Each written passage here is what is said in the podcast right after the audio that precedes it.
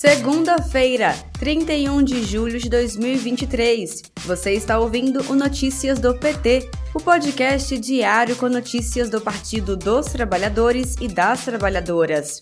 Eu sou Thaisa Vitória e trago para vocês os destaques do dia. Hoje, segunda-feira, o presidente Lula sanciona a lei de incentivo às escolas de tempo integral.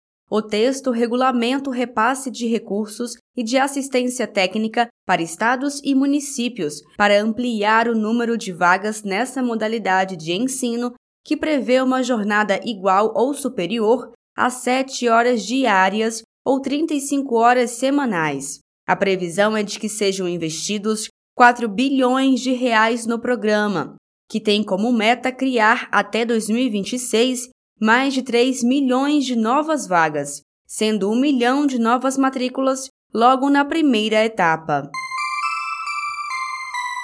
A CPMI do golpe, que investiga os ataques à sede dos três poderes, retoma os trabalhos nesta terça-feira, 1 de agosto.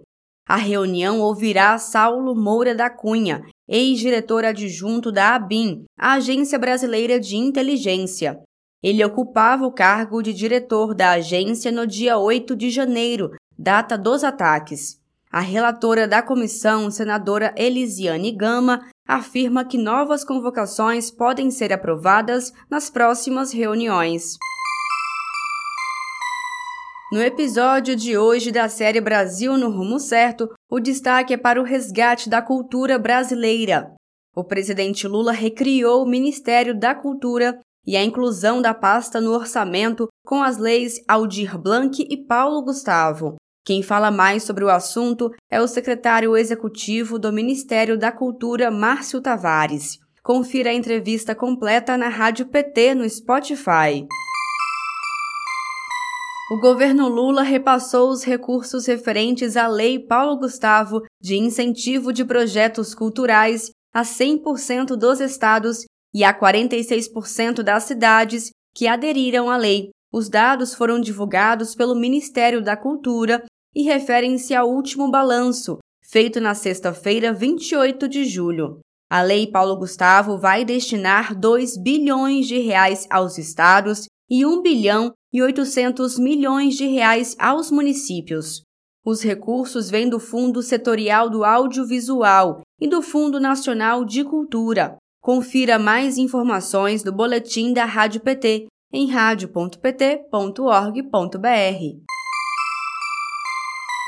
Nesta manhã, o presidente Lula se encontrou com a secretária-geral das Relações Exteriores, Maria Laura da Rocha.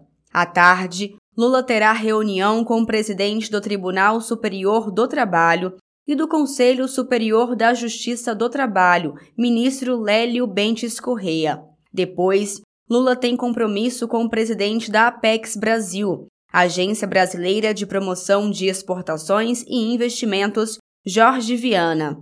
A última reunião do dia está prevista para ser com o advogado-geral da União, Jorge Messias, e o ministro da Controladoria Geral da União, Vinícius Carvalho.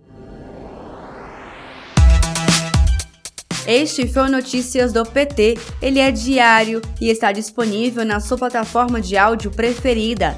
Siga o podcast para receber uma notificação toda vez que sair um novo episódio.